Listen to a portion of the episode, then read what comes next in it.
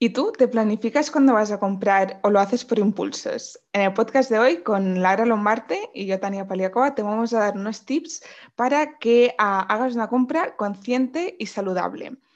Bien, Lara, ¿tienes algún eh, tip para empezar? Sí, vamos a empezar con algunos y el primero es el básico, el que seguro que habéis oído, es el no vayáis con hambre a comprar, que si vas con un hambre voraz, pues acabas comprando todo lo que te entra por los ojos. Entonces, una de las cosas más importantes es eh, intentar ir con la barriga llena y sin una ansiedad profunda para poder gestionar mejor las cosas. Eso es el primero, yo creo.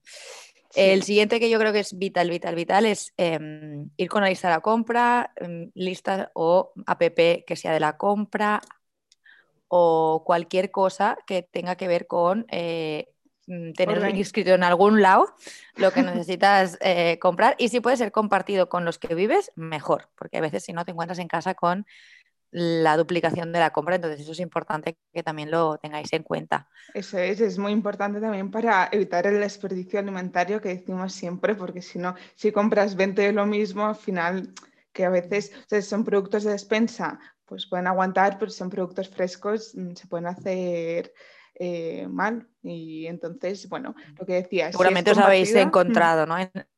en casa con, a mí me ha pasado de encontrarte con 24 huevos y dices, mm, vale, ¿y ahora qué hacemos, no? Entonces, bueno, los regalas porque si no es imposible, pero sí que es importante, por eso creo que es una cosa a tener en cuenta sobre todo. O hay alguien responsable de la compra, entonces ya es más fácil, y si no, pues eso, ir o comentarlo sobre todo.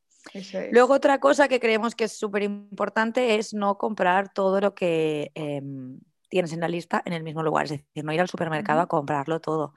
El supermercado es un lugar enorme lleno de eh, inputs que te eh, incitan a hacer una compra de cosas que seguramente pues, no necesitas. Entonces, em, siempre recomendaremos de pues, comprar la fruta y la verdura en una frutería, ir a la pescadería, si podéis ir a la carnicería y obviamente hay cosas que pues tenéis que ir al supermercado pues porque son las cosas más eh, menos perecederas y las tenéis que buscar en esos lugares. Sí, no, y cuando vas al supermercado también no pasar por todos los pasillos, o sea, no es obligación pasar por todos porque al final si estás pasando por todos lados es inevitable que acabes comprando algo que no es tan saludable porque te engañan con el marketing. Simplemente recordar el lema de más eh, mercado y menos supermercado y así ya, bueno, os distribuís con la compra y lo que decías, Lara, de frutería, y pescadería y si, bueno, los productos de despensa, pues ya en el supermercado, pero... Ah, o sea, ir con, el, con lo que realmente, ir a comprar lo que necesitas y no a ver lo que me encuentro. Y no, ir a ver lo que encuentro, exacto. vamos, bueno, voy a ver qué veo para cenar, ¿no? Intenta pensar qué quieres cenar y ves a comprar eso, eso es. porque si no, a veces eh, lo haces mal. La otra cosa es, ir con tiempo e incluso intentar que sea una actividad de ocio, entre comillas, es decir, que no sea una obligación, es una obligación porque es necesaria, pero puedes ir a comprar en plan, bueno, va, venga, voy, o ir a comprar de manera de, pues voy a la frutería y veo a ver qué cosas aparte de lo que necesito, mm, pues están de temporada, me gustan, me dejo asesorar por la frutera, en la pescadería, pues lo mismo, carnicería, porque es un poco una actividad que antes la gente la hacía con calma y ahora parece que la gente por el súper vaya como una loca que vayan a atropellarte con el carrito de la compra y dices, bueno, eh, a ver, eh, es importante que también tengas ese tiempo, ese espacio para decidir lo que quieres comer, que en el fondo es lo que te va a mantener eh, activo y con energía todo el día, ¿no? Entonces, eh, para mí es una de las cosas también eh, muy importantes el tomárselo con filosofía como alguna actividad bonita también. Y creo que estos son los, los básicos o los más eh, importantes. No sé si se te ocurre otra cosilla, Tania, de...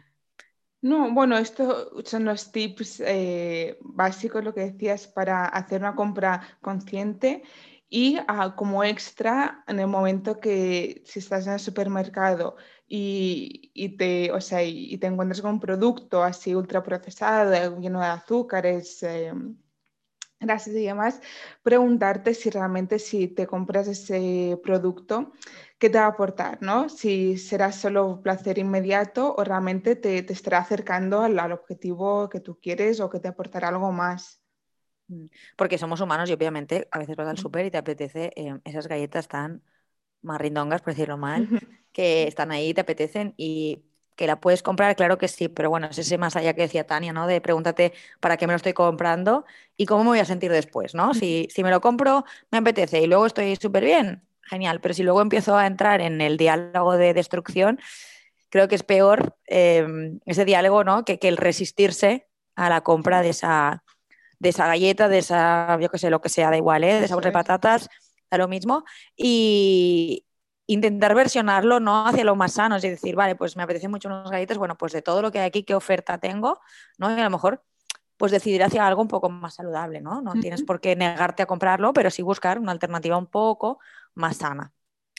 y bueno, yo creo que con estas cosillas eh, ya tenéis ideas para ir a comprar y que vuestra compra sea un poco más consciente, sobre todo, más saludable y que os aporte beneficios a vosotros y a vuestra familia. Así que nada más, nos vemos en el, en el próximo podcast. Un saludo. Hasta luego.